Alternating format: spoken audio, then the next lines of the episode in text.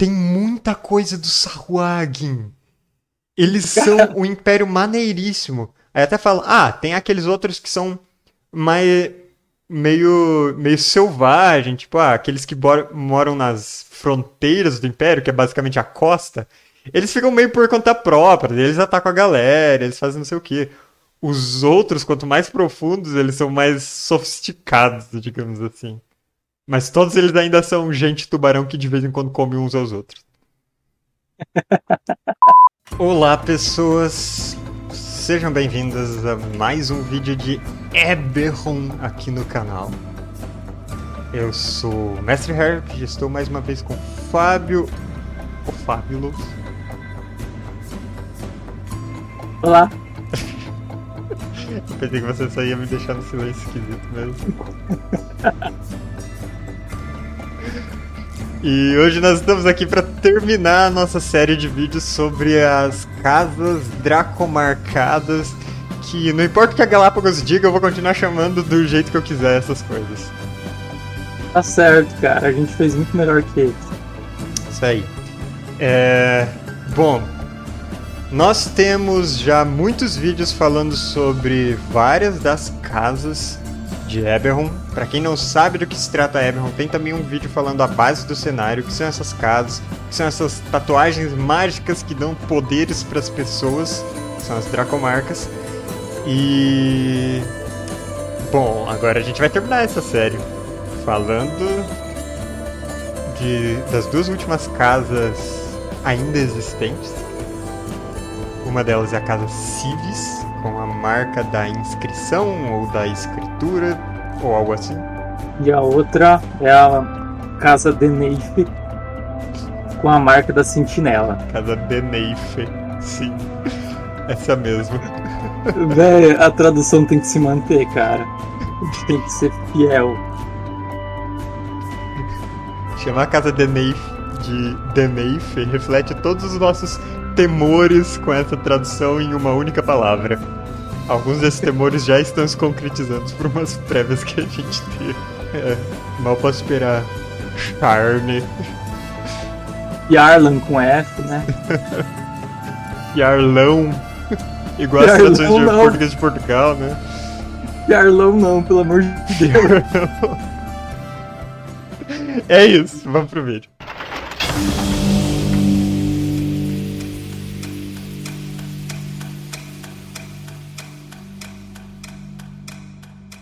Muito bem, começando a falar da casa Civis, da marca da inscrição ou da escritura, pelo que parece que vai ser a tradução oficial de Mark of Scribing.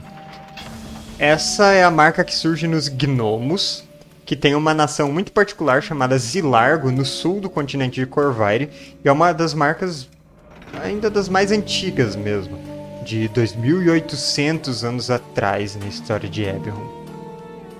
Claro, né? Se compara com dos elfos, mas tudo que fala de elfo é sempre muito mais antigo do que qualquer coisa. A marca da inscrição tem poderes relacionados à comunicação, não só forma escrita necessariamente.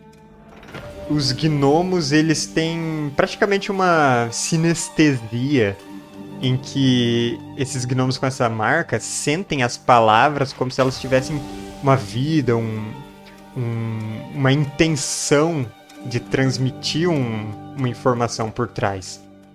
Então isso facilita para eles compreenderem o significado das coisas, não só o que está escrito, mas evidentemente. Então eles têm bônus para usar ferramentas de caligrafia, obviamente. Todos eles conhecem o truque de mensagem, que é uma, uma mensagem que você sussurra e uma criatura a uma certa distância escuta na própria mente, pode responder. E eles ainda podem conjurar magia compreender idiomas é, no, do primeiro círculo, que permite a eles é, entenderem idiomas escritos ou falados. É ótimo para fazer traduções. No terceiro nível, eles têm a magia Boca Mágica, que permite fazer um pequeno objeto que consegue deixar uma mensagem para o futuro, uma mensagem curta que pode ser repetida indefinidamente. Ótimo para, digamos que, gravar o áudio do Zap, só que versão tecnomágica medieval. Fico me perguntando, será que dá para acelerar o áudio na, na boca mágica. Só se você tiver um item muito específico feito a partir de Dracolastas Siberius. Muito bom. E os conjuradores com essa marca, eles também têm acesso a mais magias. Compreender idiomas e escrita ilusória no primeiro nível. No segundo, mensageiro animal e silêncio. No terceiro, enviar mensagem e línguas. Línguas, aí é a versão nível alto do compreender idiomas, porque ela te permite falar em qualquer outro idioma, ser compreendido por qualquer criatura. E enviar mensagem é a versão nível mais alto do truque mensagem. Então, em vez de você sussurrar uma mensagenzinha que alguém a uma distância razoável vai te ouvir, uma pessoa em qualquer outro lugar do mundo que você já tenha visto recebe essa mensagem na mente. Uh, nível 4 tem olho arcano e confusão. Então eles, de certa forma, tem uma parte de espionagem também com esse olho arcano. O que é ótimo para gnomos que são todos conspiratórios, sempre tramando as coisinhas deles. E também tem no quinto nível sonho, que aí é o último nível de mandar mensagem, porque você manda uma mega comunicação onírica para alguém Ótimo para fazer reuniões secretas, eu diria. E realmente, cara, isso ia ser. O. Como é que é? O. O, o cone de silêncio, assim. É. Bom, e são os gnomos da casa Civis, dentro de Zilargo, da nação de Zilargo, que eles têm essa marca da inscrição. O, a base deles é um local chamado Labirinto, que fica na capital, Correnberg, que coincidentemente é onde tem a maior biblioteca de Corvaire, o que né, parece bem apropriado para um lugar que tem a base da Casa Silas. É, todos os gnomos Zil são tratados como sendo sempre alguém de quem você tem que desconfiar um pouco, porque eles estão sempre conspirando alguma coisa. Seja conspirando alguma coisa nos negócios, ou para uh, ah, obter alguma vantagem sobre alguém, ou simplesmente para fazer alguma sei lá, alguma pegadinha, qualquer coisa divertir, assim. Divertir, né, cara? Se divertir. Né? É, muita coisa para se divertir também.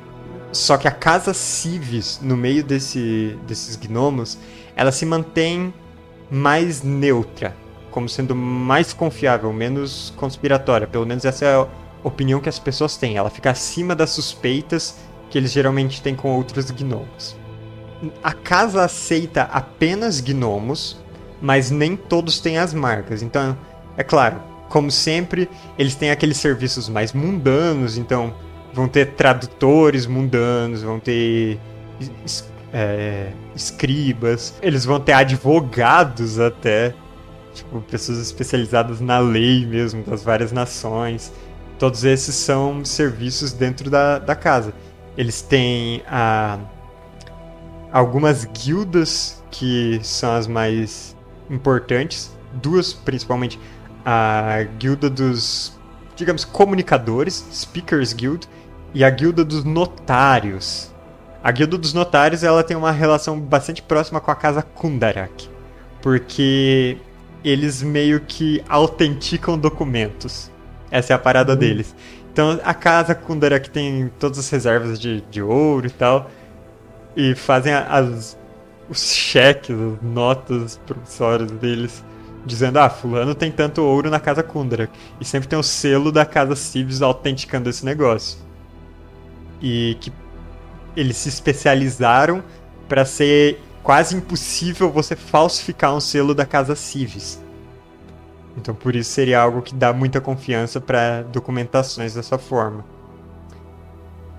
Uh, eles têm um ramo dentro dessa guilda chamada a Prensa de Aurium, ou talvez Imprensa de Aurium, que são os produtores de papéis e pergaminhos mágicos. Então é possível que ah, o jogador vai comprar pergaminho de cura para levar na aventura já que não tem nenhum clérigo no grupo. Aí vai vir o pergaminho com o selo da casa Civis. Do mesmo jeito que a casa Jorasco produz as poções de cura em massa, a casa Civis produz esses pergaminhos. É, e eles têm também outro ramo que é a palavra oculta, a Hidden Word, que é um braço da, da Guilda dos Notários especializado em fazer e em quebrar mensagens codificadas. Possivelmente eles devem ter alguma versão especializada de compreender idiomas que seja tipo compreender códigos ou algo assim. E também desenvolver mensagens mais difíceis de ser quebradas. Aí a gente já imagina como que isso funciona com, com, com as casas mais voltadas para espionagem, né? Como a Fiarlan, como a, a Medani interagem com essas, esses códigos todos. É tudo muito doido. Bom, se você for pensar que eles veem as palavras com as intenções, talvez eles nem façam isso com uma magia específica, talvez eles simplesmente compreendem, né? É, mas e aí isso foi um código que um deles próprio escreveu. Ou, ah, vamos dar um curso aqui para fazer um código que nem gente da Civis vai quebrar. É o que eles acham. Mas aí tem a guilda dos comunicadores, a Speakers Guild, que é praticamente a principal da casa, que é a guilda que manda mensagens por longas distâncias. Então eles usam as magias de enviar mensagens, talvez até aquela magia super foda de sonho para fazer isso. E eles também têm então enclaves ou pequenos postos de comunicação em praticamente todas as principais cidades. Provavelmente qualquer nobre importante, qualquer uh, edifício governamental vai ter lá um gnomo da Casa Civis para fazer essa comunicação entre os vários postos. Então, eles usam não só as magias, mas também as pedras comunicadoras deles, que são itens que funcionam. Esse, essas pedras, particularmente, funcionam só para Casa Civis. Então, eles garantem que ninguém vai pegar e mandar mensagem fingindo ser alguém da casa. E elas permitem a comunicação mais livremente. Então, é o, o rádio daqui de Eberron. Bom, mas é isso. A Casa Civis tem essas, essa pedra de comunicação que. Então. É, é um serviço bem comum, inclusive qualquer um pode ir lá, ah, preciso mandar uma mensagem para fulano em tal cidade. Aí eles enviam através dessas pedras, redes de pedras, uma mandando para outra. E eventualmente chega em quem você quer que chegue. É, a líder da casa, a baronesa é, Lice Lichman de Civis, ela já lidera a casa há uns 90 anos. Ela tem uma frase que diz que a comunicação é a fundação da civilização. Então, ela investiu muito dinheiro nessa parte, muitas das riquezas da casa em uma organização dentro da casa Civis chamada Tasker's Dream, o que seria tipo sonho do operador ou algo assim. Uh, eles e dentro da eles são meio secretos uh, porque eles são conhecidos como wordsmiths, informalmente os forja palavras que é um grupo de pesquisa da Casa Civis que tem uma parte mais aberta, só que é restrita para o público, então só sabe da existência, mas eles têm a parte que é realmente secreta. É, a parte mais aberta, uh, ela tem alguns objetivos tipo desenvolver novas formas de comunicação. Então, melhorias nos rituais de enviar mensagem, nas pedras comunicadoras, é, pesquisas relacionadas à telepatia e também até uma, a invenção de um idioma novo chamado Civis Stone Speech, ou a fala rochosa Civis. Não sei. que é uma forma de falar que você condensa mais significados em palavras, e aí você consegue transmitir até três vezes mais informações em uma mensagem com o mesmo tamanho, já que as magias de enviar mensagens elas têm um limite de palavras. Então eles conseguem ser bem mais úteis usando esse idioma. E acaba sendo um idioma secreto dentro da casa Sirius e que eles vão aprimorando com o tempo. Mas eles têm a função oculta dentro desses é, dos forja palavras que é desvendar o segredo da magia linguística de glifos, de símbolos arcanos e como objetivo final compreender a profecia dracônica. Já que são, de certa forma, palavras que estão gravadas na superfície do mundo, ou como formato que a lava derramada de um vulcão tomou, ou como árvores numa floresta cresceram, ou como, sei lá, o vento soprou e deixou mensagens, ou coisas muito bizarras, muito grandiosas, muito difíceis de identificar e de compreender, mas que eles tentam uh, compreender essa profecia dessa forma. Se tem alguém que vai realmente compreender a profecia dracônica, vai ser quem tem a marca da comunicação, da inscrição. Eu fiquei meio que. É, primeiro eu queria fazer um breve comentário aí que ele, é, Civis inutiliza é, 50% da casa Orin, né? Que são carteiros que não entregam mensagens porque existe Civis, né? É verdade. Eles só entregam, sei lá, encomenda. Uhum. E a outra, cara, é que, tipo, o continente de Argonesse inteiro, ele é fechado e ele é um continente de dragões e draconatos. Uhum, sim. E ali a galera que. A galera, né? Os dragões líderes, eles são a, a galera do Chamber, né? Sei lá como se traduz isso. Câmara. Os caras. É, da Câmara, é isso. E eles se dedicam 200% em compreender a profecia dracônica também. Agora eu fiquei curioso, quem é que compreende melhor? Será Civis ou os próprios dragões? Eu acho que não tem nenhuma comparação dessas oficial, mas quem sabe é algo meio equilibrado. Tipo, os dragões têm milhares de anos e já tem uma tradição de compreender isso, de estudar isso. Mas a casa Civis tem essa vantagem inata porque, né, as Dracomarcas, elas são grandes atalhos para fazer coisas que outras pessoas que usam magia conseguem fazer. Mas se você tem a marca, você faz. Estalou o dedo, fez. É que eu fiquei curioso se os dragões eles também são estudiosos ou se eles também têm, sei lá, a porra da profecia, a profecia dracônica, né? né? Então se eles também são inatamente aptos a a compreender ela. Uh, Porque assim, tem... tudo que eu li sobre a profecia dracônica, nem os dragões sabem que porra tá acontecendo. É, é, é uma Caralho, o que, que será que, que tem. O que, que, será que são as dracomarcas, velho? Isso deve ser algo muito. É, sei lá, muito simbólico dentro da profecia dracônica, não sei Sim, o quê. Tem até. Os próprios dragões ficam viajando nisso, cara. Tem até algumas coisas no sentido de que as próprias dracomarcas podem ser parte da profecia dracônica escrita nas pessoas.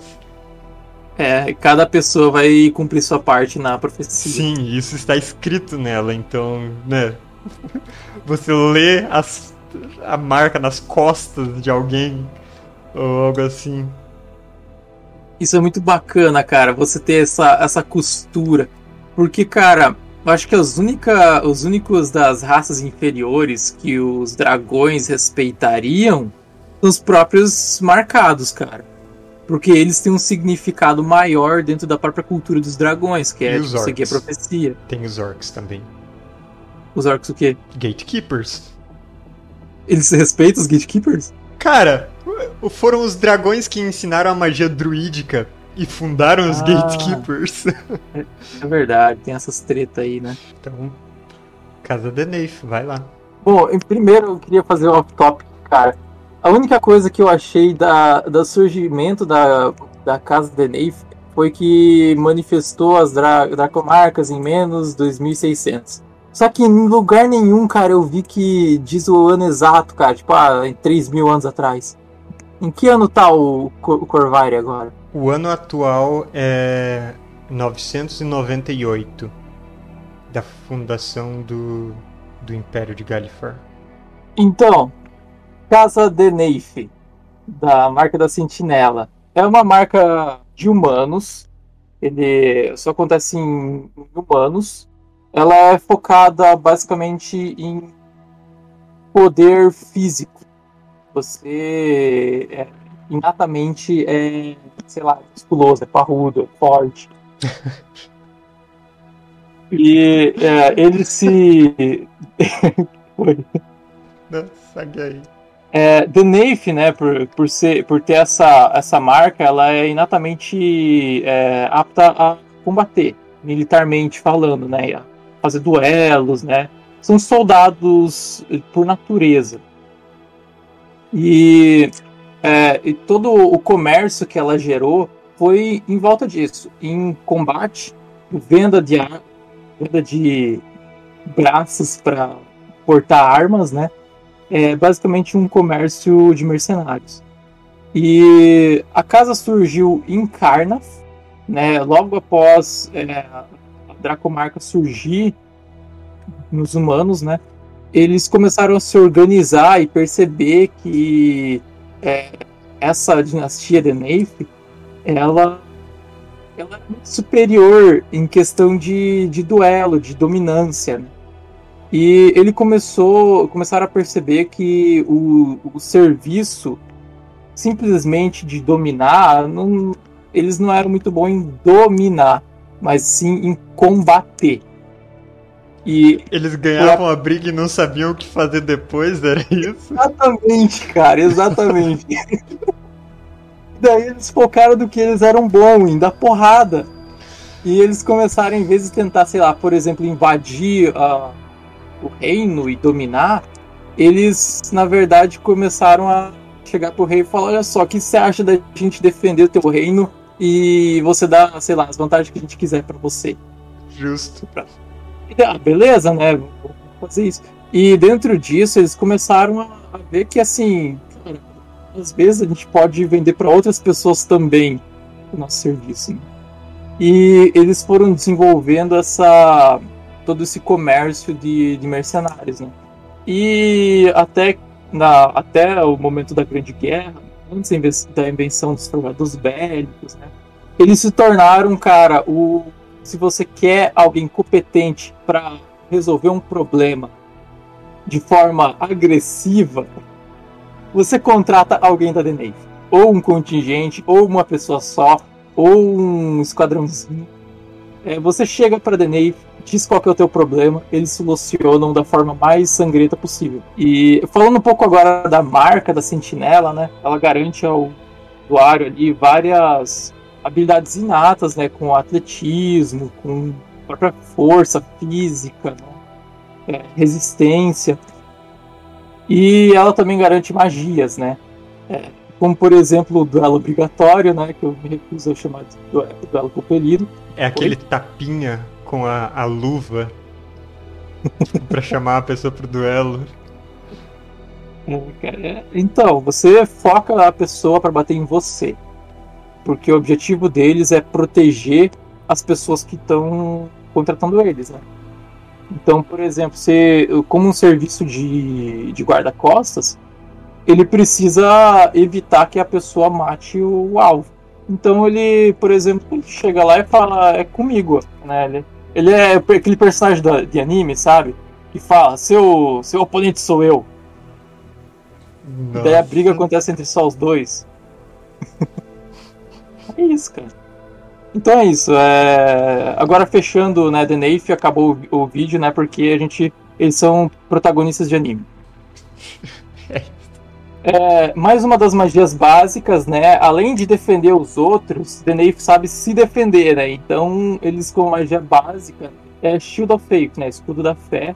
E basicamente aumenta a sua capacidade de se não tomar um ataque. Né? Avançando nos níveis das magias, né? Você tem vínculo de, vínculo de proteção, que mais uma magia para você reduzir o dano do, do alvo e tomar o dano que, que ele deixou de tomar. É, Zona da Verdade, porque é muito legal quando você está tentando intimidar alguém e, e coletar informações, por exemplo, de algum ataque que você vai receber, de alguma coisa. Zona da Verdade, ele, eles conseguem meio que garantir que eles não vão cair numa informação falsa. É, mais para frente de terceiro nível, você tem Counter Spell, proteger contra magia, né? E proteção a energias. De quarto nível você tem Death Ward, que é basicamente para você continuar de pé e lutando. E Guardião da Fé, que eu não faço ideia que essa magia faz. Guardião da Fé tem uma ilustração do livro que eu vou até colocar na tela, que é uma é como se aparecesse um mega espírito, ele tem tamanho grande, ele fica flutuando acima de você. E se alguém se aproxima, alguém hostil que que, que não, você não estava sabendo, pessoa tem que fazer uma salvaguarda. Senão, ela toma uma porrada desse espírito. E é 20 de dano. Ele pode dar até 3 dessas porradas. E é tipo 20 de dano direto, não é rolar dado. Nice. Então, e a última magia, que é a mais bacana, é Mão de Bigby. É mesmo. Que é basicamente você conjurar uma mão super foda que faz várias coisas e imita o movimento da sua mão. Então você pode fazer várias coisas. Por exemplo, ela tem força 26, né? Imagina você defendendo um castelo e, sei lá, a galera tentando escalar a muralha e você simplesmente invoca essa mão para derrubar a galera que tá subindo a muralha. Maravilhoso, cara.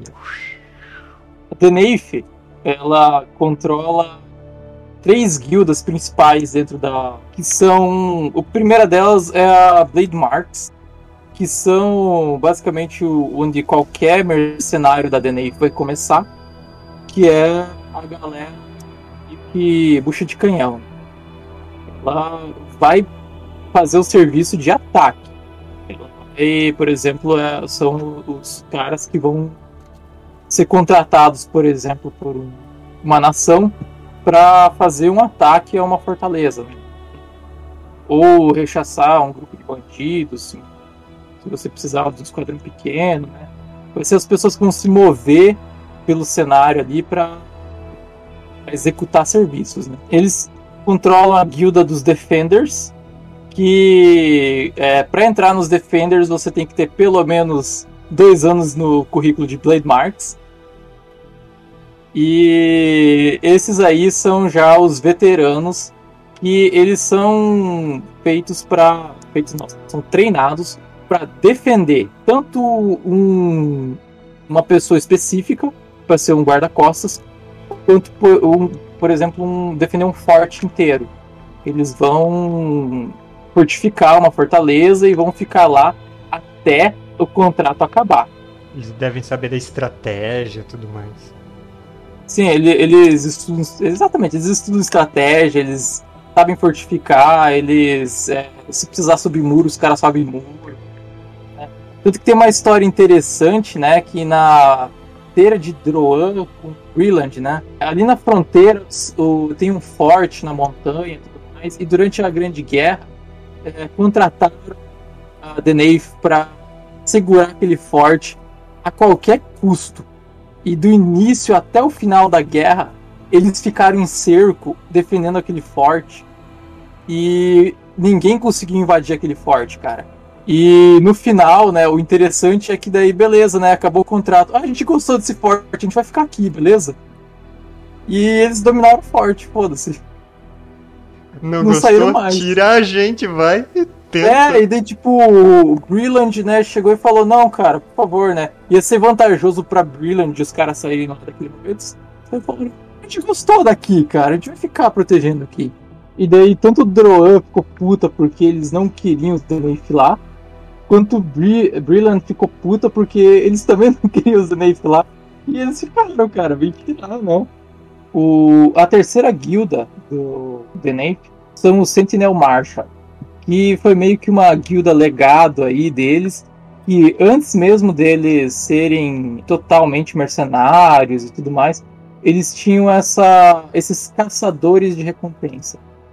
E se você tem um criminoso que está fugindo, que você não consegue capturar, né, é, ele sempre uh, fugitivo da lei, se escondeu, é, os Sentinel Marshals que são a galera mais veterana ainda do que os Defenders, tem que ter passado tempo nos Defenders para entrar nos Sentinels, eles são a galera que vai caçar é, alvos específicos. Eles vão caçar bandidos, ou se você quiser contratar eles para não necessariamente bandidos, né? Só que eles seguem essa linha de serem criminosos. Ou se você quer caçar alguma outra pessoa para vantagem política, sei lá, você vai pra, sei lá, fiar, né? Casa Tarashki. Tarashki. Eles têm. são especializados em rastrear e encontrar as pessoas. E daí é engraçado que, assim, é, antes da, da divisão certinho do, dos reinos e tudo mais, eles tinham meio que liberdade total de passar fronteiras, né? Ele era uma, uma guild muito reconhecida e muito bem-vinda em todo lugar, né? Porque afinal de contas estão caçando criminosos, né? Então, tipo assim, eles não precisavam ter problema nenhum, cara. Eles mostravam lá que eles eram de Sentinel Marshall e tinham fronteira aberta, é, tinham, podiam entrar na casa dos outros para, sei lá, fazer pergunta, questionamento, entendeu? E depois que as fronteiras foram se intensificando, né, as nações foram se formando e tudo mais, eles continuaram mantendo essa, essa liberdade. Qualquer nação, ela não vai bloquear o Sentinel Marshall de andar por aí. Inclusive, é, eles ganham vários benefícios de tipo, ah, o Sentinel Marshall chega numa, num aeroporto lá de, de airships da, da Dirandar e ele fala, olha, eu quero passagem para ir para, sei lá, para ir para Zendrik. E isso, ele ganha passagem de graça. Então meio que é um acordo entre The Nafe e todo mundo que o Sentinel Marshall tem liberdade total para executar o serviço deles. Interessante que eles têm toda essa hierarquia, uma coisa bem militarizada mesmo. Uhum. É, você tem que botar no currículo ali, senão você não avança, cara. É. Fora essa parte militar e tudo mais, a Denif não faz nada além disso. Eles são só isso, cara. Eles são muito bons nisso, mas eles são só isso. Eles não gostam de política, cara. Eles não se metem em política. Eles não curtem muito civis, porque civis é pura política, né? Ultimamente, Sim. na verdade, depois da Grande Guerra, eles começaram a se envolver em política por uma necessidade. Porque o serviço deles era muito simples. Você precisa de soldados? A gente tem. Acabou. É, um contrato aqui, paga e acabou. Só que depois da Grande Guerra começou o crescimento de, de Kenny para fazer tanto autômatos quanto os próprios soldados bélicos, que começaram a meio que, né, é, acabar com o negócio da Navy, porque eles não eram mais um monopólio de militarização. Agora você pode comprar autômatos de Kenny ou contratar projeto bélico, na né? Grande Guerra tinha isso. Que, que eles contratavam os projetos bélicos. E também começou umas tensões entre Tarash e Navy porque Tarashki começou a fazer amizade com Droan e agir como um meio termo de, de contratar mercenários monstruosos de Droan. Então eles também começaram a se bicar nesse, nessa questão de contratar mercenários. Porque assim, The Nave é legal você ter um cara da The Nave. E, mas e se você tivesse um ogro? Um troll? como guarda-costas, entendeu? Acho que bota um pouco mais de respeito, né? Né? Só que depois da Grande Guerra, então, para dessas tretas todas, eles começaram a se envolver um pouco mais em política, porque agora eles tinham um problema para resolver, né? Eles tinham competição. Uhum. Então, eles estão começando a costurar termos políticos e tudo mais por ali a, a partir de agora, né? Antes eles eram muito militarizados. Me dá uma ordem, eu vou cumprir e acabou, né? E outro detalhe muito bacana, né, é que Denei ela faz de tudo para não lutar contra si mesma. Por exemplo, na Grande Guerra teve uma batalha específica, né, que uma nação contratou Denei, os Blade Marks, para agir como tropas de, de ataque, né? Então, beleza, foi se movimentando, tudo mais, as tropas, né? A guerra vai e as tropas se movem, né? E de repente o, o rei mandou os Blade Marks atacarem um forte que estava sendo defendido por Denave. E Denave se recusou a atacar. Falou: Ah, se você quiser ir com suas tropas, boa sorte, vai lá, ataca. Só que Denave não vai participar desse ataque. Porque nossas tropas estão lá defendendo também, né? Daí, tipo, o rei ficou putaço, né? Falou: Caramba, né? É, bando de mercenário da puta, é, a gente está aqui, contratou vocês, vocês não vão atacar, então é, vocês vão ser executados. e deu ordem de execução para as tropas de Neif que estavam contratadas, né? E Denei fugiu, né? Tipo, fazer o quê? Ficar sendo executado? Acabou o contrato, né? É, vazou e. Isso me parece quebra de contrato válida, assim, tipo, ah, ele é. resolveu me executar. Eu acho que não vale mais o contrato. Acabou, né, cara? E daí Denei é, fugiu do acampamento, né? Lutou pra, pra sobreviver, vazou, né? Esses caras são super eficientes militarmente, né? Então, com certeza organizados, né? Subiram e... na mãozinha de Bigby e saíram voando embora. Exato. E daí é, isso foi um movimento muito ruim desse rei aí, porque, cara, eles fugiram e foram pra onde? Pro forte que tava sendo defendido por The Navy. É. e deram reforço. E, então, assim, eles sempre faziam os contratos é, para não ter ataques em lugares que eles estavam defendendo. Então eles têm muito essa logística de Denei que não luta contra Denei. Eles podem lutar no, é, em lados opostos da guerra, só que nunca contra os próprios soldados. É, e daí a última coisa que a gente tem para falar é que os caras são realmente muito eficientes em defender, né? Imagina. Uhum. A gente falou ali da, da, da magia deles de Bigby Hands, né? A mão de Bigby. É, imagina, sei lá, por exemplo, os caras tentando escalar, que eu dei o exemplo antes, né? Só que, é, imagina, sei lá, os inimigos trazendo um arite pra destruir o, o portão do, da fortaleza. Vem um Denafe lá, conjura uma Big Behand, dá uma porrada no arite e quebra ele no meio. Cara, com 26 de força, essa mão pega o martelinho do arite como se fosse um martelo e bate nos outros. Cara, pega a pedra da catapulta no ar assim e joga de volta. Os caras são eficientes, cara. Eles só fazem isso, só fazem isso, só que eles são eficientes. Eu acho que é isso que tem pra falar da Denave. No. Eh, desculpa, Denave. Denave. Denave. Uh, no, na trilogia do Dreaming Dark, que eu, né, todo episódio eu tenho que falar alguma coisa desses livros o personagem principal, ele é um ex-mercenário da Navy. Só que ele foi expulso por algum motivo que não fica claro durante o livro. E aí ele vem de serviço de mercenário fora da casa.